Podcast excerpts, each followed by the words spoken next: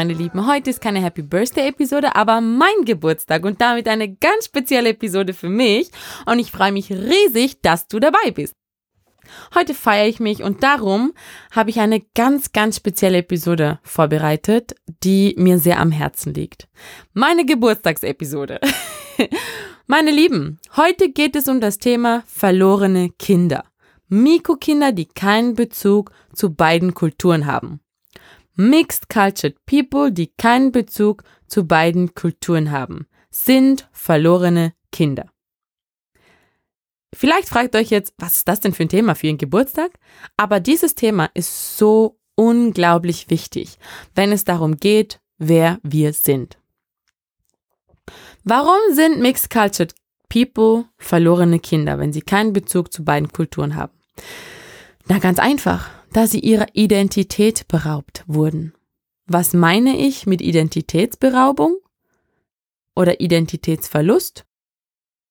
Es ist wahrscheinlich wieder mal ein Thema, was in der Gesellschaft nicht laut und offen angesprochen wird, weil man sich auch dessen noch nicht so richtig bewusst ist. Aber es ist so wichtig für uns Menschen, unseren ethnischen Hintergrund, unsere Wurzeln quasi zu kennen, damit man auch weiß, woran man festhalten kann. Viele Mixed Cultured People überall auf der Welt haben das Problem, an Depression zu leiden oder unter anderem sogar als schizophren gelabelt zu werden, weil sie eben genau diese Identitätsprobleme, diesen Identitätsverlust zum Teil auch haben. Und das sind ganz klare Folgen von diesen Themen, die ich heute in dieser Episode mit euch teilen möchte. Die Grundverantwortung liegt ganz klar wieder mal bei den Eltern, wenn es um dieses Thema geht. Also, Beispiel die Realität. Ich habe eine sehr gute Freundin von mir, die auch Mixed Cultured ist. Ich hatte sie schon erwähnt ähm, in vorigen Episoden, weil sie mir oder ihr Leben mir auch schon sehr, sehr viele Inputs für diesen Podcast gegeben hat. Sie ist Unternehmerin und lebt in Deutschland. Sie fragt sich Sachen wie, sind meine Locken businesstauglich? Ist eine Afro-Frisur wie zum Beispiel Braids oder Cornrows, ist das businesstauglich? Kann ich damit zu geschäftlichen Meetings gehen? Meine Gegenfrage auf diese Fragen ganz klar, warum soll diese Frisur denn nicht businesstauglich sein? Natürlich ist diese Frage von ihrer Seite legitim, weil sie genau mit diesem Identitätsproblem aufgewachsen ist, dass sie sich halt selber in der Gesellschaft, in der wir leben, nicht anerkennt. Beziehungsweise immer wieder hinterfragt, immer wieder als Außenseiterin sieht und das hat wiederum großen Einfluss auf ihre Wahrnehmung, dass sie selber ihre Haare oder ihre Körperform oder ihre Hautfarbe hinterfragt. Genau dasselbe Thema ist, wenn man zum Beispiel mit Afrohaaren zum klassischen europäischen Friseur geht und sich die Haare schneiden will. Die Reaktion oder Frage von den meisten Friseuren ist, was soll ich denn mit diesen Haaren anfangen? Ja, das gleiche wie mit allen anderen auch, würde ich mal sagen. Schneiden. Wie schneidet man richtig Afrohaare? Ist dann die nächste Frage. Tja, im Normalfall sieht man nach dem trockenen, geföhnten Besuch bei einem europäischen Friseur aus wie ein umgedrehter Wischmopp. Weil sie einem die Haare zuerst glätten, dann schneiden, so wie sie auch europäische Haare schneiden würden, dann werden sie wieder nass gemacht und spätestens dann merken sie, hoppla. Das war wohl nicht die richtige Entscheidung. Das sind halt alles so Sachen, mit denen man in der europäischen Gesellschaft konfrontiert wird die einem selbst ganz schnell Grund geben, um an sich selbst und seinem Aussehen zu zweifeln. Weil man halt ständig irgendwie als anders betitelt wird. Umso wichtiger ist es daher, dass Eltern ihren Kindern das Selbstbewusstsein erhalten, sage ich jetzt ganz bewusst. Gut zu sein. Das Selbstbewusstsein erhalten. Menschen werden mit einer Selbstverständlichkeit und einem unerschütterlichen Selbstbewusstsein geboren. bis wir Erwachsene ihnen sagen oder zumindest denken ihnen zu sagen, wie der Hase läuft. Kinder stehen auf, ob sie einen Zahn im Mund haben oder nicht, eine schiefe Nase oder nicht, Locken, Krausen, dicken Bauch, keinen Bauch, gar keinen Bauch, lange Beine, kurze Beine, ein kleines Kind, ein großes Kind, ein zweijähriges Kind meinetwegen, steht im Leben voller Selbstbewusstsein und voller selbstverständlicher Einfachheit und genießt einfach die Tatsache, ein Teil dieser Welt zu sein. Das heißt, es gibt keinerlei emotionale oder mentale Fragen, warum das Kind nicht mit irgendwelchen Personen sprechen soll oder warum sie ihre Liebe nicht mit jedem teilen können. Kinder sind kleine Wunder und die zeigen uns jeden Tag aufs Neue, wie die Welt eigentlich funktionieren sollte und könnte. Die Verantwortung der Eltern ist es, dieses Selbstbewusstsein, diese selbstverständliche Selbstsicherheit aufrechtzuerhalten. Gerade im Zusammenhang mit Mixed Cultures. Denn wenn man als erwachsene Person eine Mixed Cultured Union eingehen will oder eingeht, ist das eine bewusste Entscheidung. Man muss sich allerdings der damit einhergehenden Verantwortung bewusst sein. Die Verantwortung, die man trägt, wenn man ein Mixed Cultured Kind in diese Welt setzt, ist die, dass man dem Kind die Kultur des anderen beizubringen hat. Ob man nun gemeinsam lebt oder nicht, ob man in einer Partnerschaft ist oder alleinerziehend ist oder nicht. Man hat die Verantwortung, dem Kind beide Kulturen mitzugeben. Nicht nur eine. Das ist das Privileg, das diese Kinder, diese Menschen, Mixed Cultured People, genießen dürfen und müssen. Beide Kulturen, beide genetische Erbstämme beide Ethnien zu verstehen und in sich zu tragen. Das ist die Verantwortung der Mütter und der Väter, die Mixed Cultured Unions eingehen. Warum ist dieses Thema so wichtig für mich? Warum ausgerechnet zu meinem Geburtstag? Die Geburt eines Menschen ist die Sekunde eins. Und von diesem Zeitpunkt weg sollte so ein Thema die absolute Priorität haben. Sie muss präsent sein, wie ein Blitz im Gehirn. Sie muss da sein und es muss jedem bewusst werden, der ein Mixed Cultured Mensch erwartet und in diese Welt setzt, dass das das Thema ist, was ihn für den Rest seines Lebens verfolgen wird.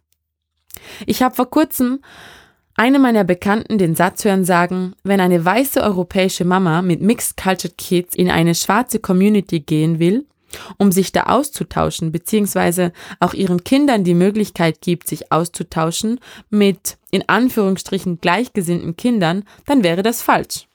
Sie hätte als weiße Frau kein Anrecht darauf, sich in schwarzen Communities aufzuhalten. Meine erste Reaktion, ähnlich wie bei der Frage mit den Haaren, What? Warum solltest du denn kein Anrecht auf die freie Wahl deines Aufenthaltsortes und deines Umfelds haben? Dieser Denkansatz zeigt uns, wie völlig korrupt wir in der heutigen Zeit doch sind.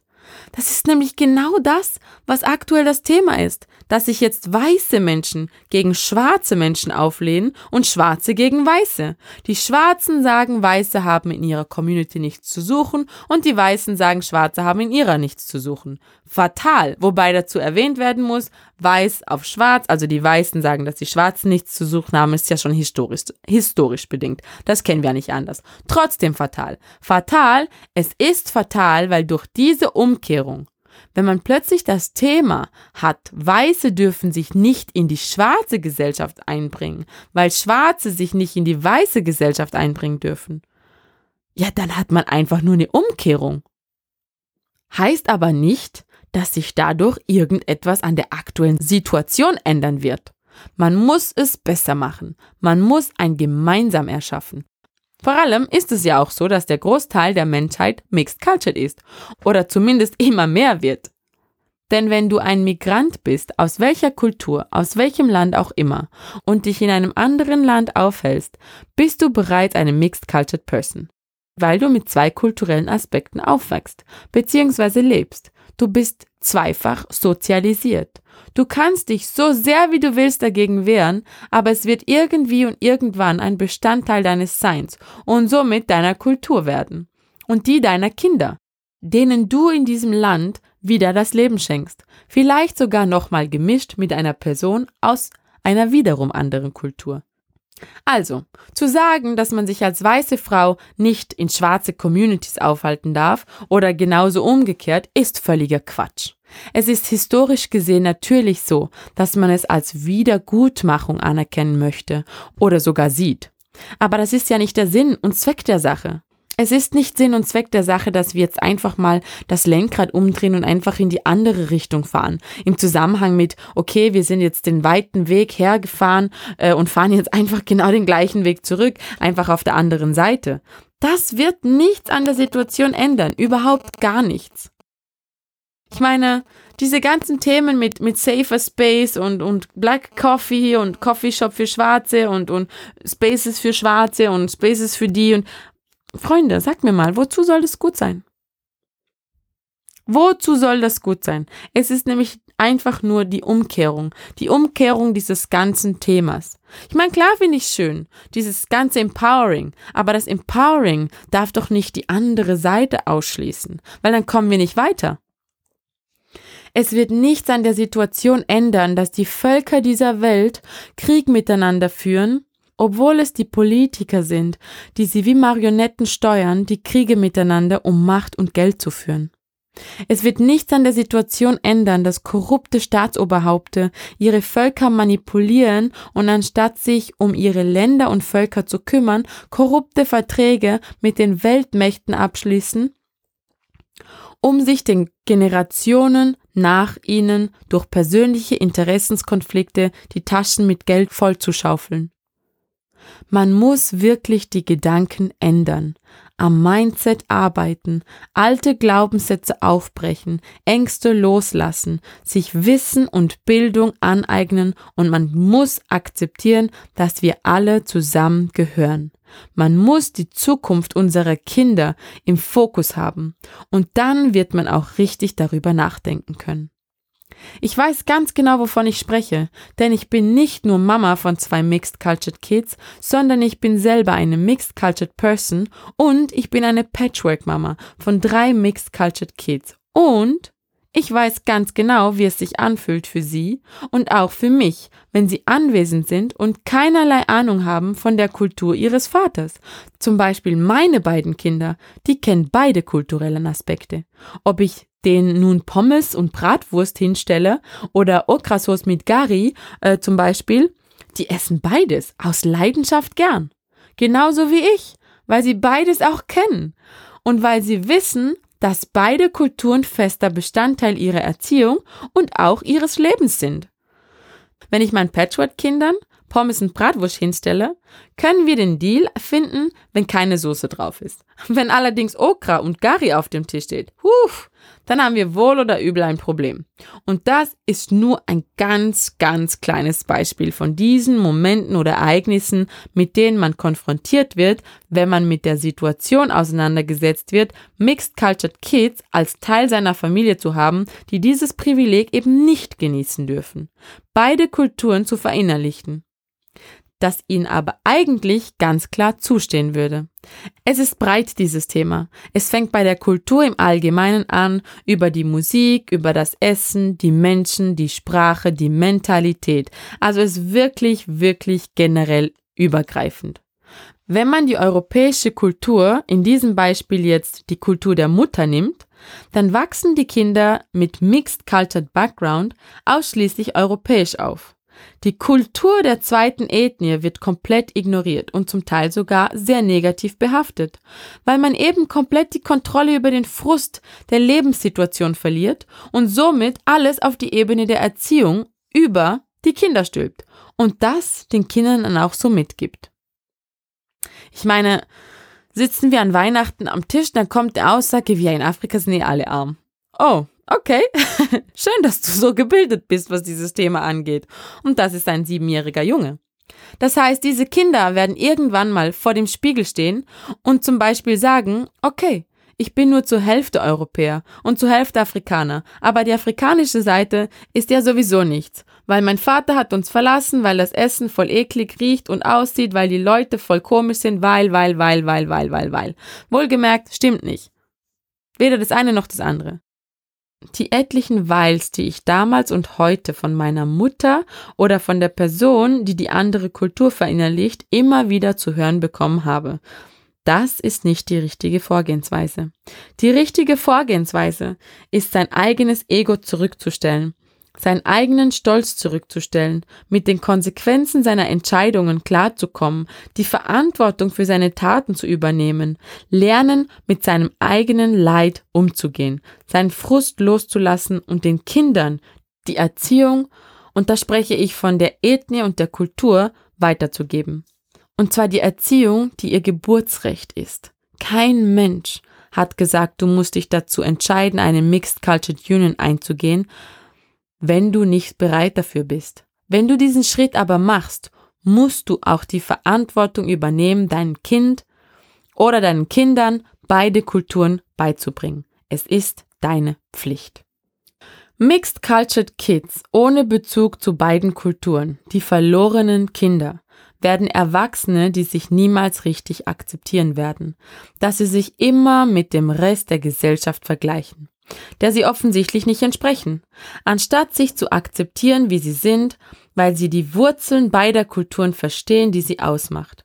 Es ist also wirklich essentiell, da die Eltern, die Mütter und die Väter oder die Personen, die in diese Rollen schlüpfen, nie vergessen, dass die Kinder nicht und niemals die Leidtragenden sein dürfen dass die Kinder die Unterstützung brauchen, mit ihren Wurzeln zu wachsen, ihre Wurzeln zu verstehen ihre Eigenheiten zu verstehen, dass sie die Unterstützung brauchen, selbstbewusst durchs Leben gehen zu können in einer Gesellschaft, in der sie sich nicht wiederfinden, dass diese Kinder nicht an sich selbst zweifeln, weil sie vielleicht anders aussehen.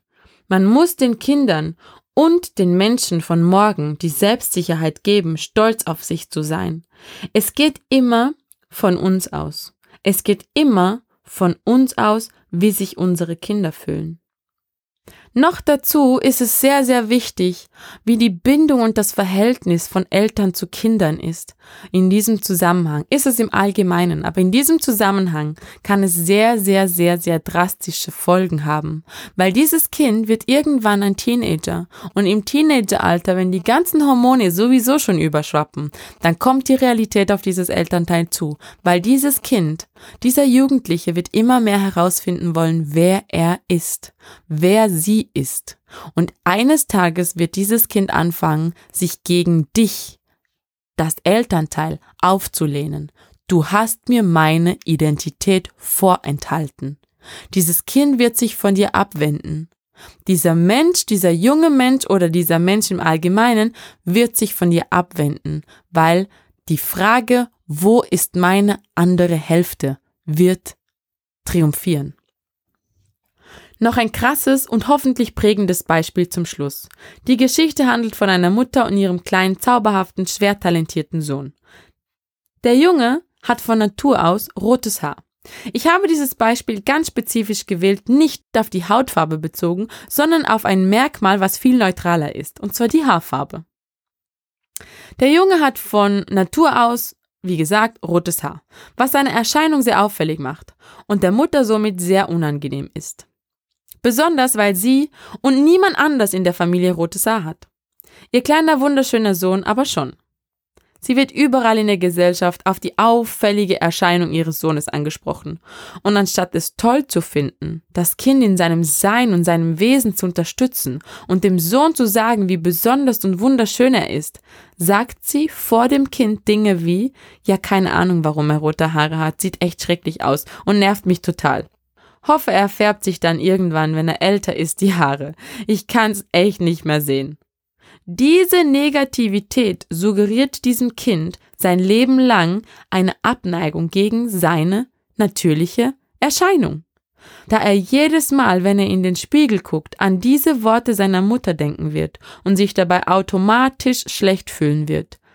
Er wird sein Leben lang damit zu kämpfen haben, dass seine Erscheinung alles das, was ihn ausmacht, überschattet. Keiner spricht von seinem wundervollen Wesen, keiner spricht von seinen massiven Talenten. Die Mutter könnte stattdessen auch einfach voller Stolz neben ihr Kind stehen und alles loben, was ihn ausmacht, ihn unterstützen und sein Aussehen überhaupt nicht thematisieren, um sein selbstverständliches angeborenes Selbstbewusstsein zu bewahren. So geht es vielen Mixed Culture Kids, nur eben mit Locken anstatt mit roten Haaren oder mit ihrer Hautfarbe anstatt mit roten Haaren um dir klarer vor Augen zu führen, wovon ich spreche. Dein Kind sucht sich sein Aussehen nicht aus. Und du hast die Verantwortung, dich mit dieser Herausforderung auseinanderzusetzen, bevor dieses Kind kommt. Die Haare sind so schwierig zu pflegen. Ja, ich weiß, voll mühsam. Boah, die Krausen sind ja voll krass. Wie kommst du da klar? Ja, ich weiß auch nicht. Ich probiere es mit allen möglichen Mitteln, Tutorials und schieß mich tot, weil es ist so schwierig, mit diesen Haaren klarzukommen. Du sagst deinem Kind jedes Mal völlig unbewusst, dass seine Haare schwierig sind, dass ihre Haare schwierig sind. Ich hoffe, dieses Beispiel bleibt irgendwo hängen und reflektiert dich dazu, dein Mindset über die Erscheinung deines Kindes anzupassen. Krauses Haar, kompliziertes Haar, dunkle, trockene Haut, es ist alles wunderschön. Es ist keine dunkle, trockene Haut, es ist Haut, wunderschöne Haut. Es ist auch kein krauses Haar, es sind wunderschöne Haare. Es braucht kein zusätzliches ergänzendes Adjektiv, um klarzumachen, was diese Haare nun so schön macht. Sie sind einfach schön und genauso die Hautfarbe deines Kindes. Mit dieser kurzen Geschichte möchte ich die heutige Episode abschließen, euch ein wenig was zum Nachdenken hinterlassen und freue mich, dass ihr ganz bald wieder reinhört. Das Trauma der Vergangenheit zieht sich durch so viele Generationen. Den meisten Menschen fehlt die Bildung und das Wissen, um Bewusstsein zu schaffen. Die finanzielle Bildung, die emotionale Bindung und das Allgemeinwissen, ein Leben aufzubauen, mit dem sie stabile Individuen mit Zukunftsperspektive sind, ist die Grundlage, die uns nicht beigebracht wird. Lasst es nicht nochmal so weit kommen und unterstützt eure Kinder dabei, selbstständige und reine Seelen zu bleiben. Ich gehe jetzt weiter feiern und wünsche euch noch einen wunderschönen Tag, Abend, Nacht, wo auch immer, wie auch immer, wann ihr immer unterwegs seid und freue mich aufs nächste Mal. Tschüss!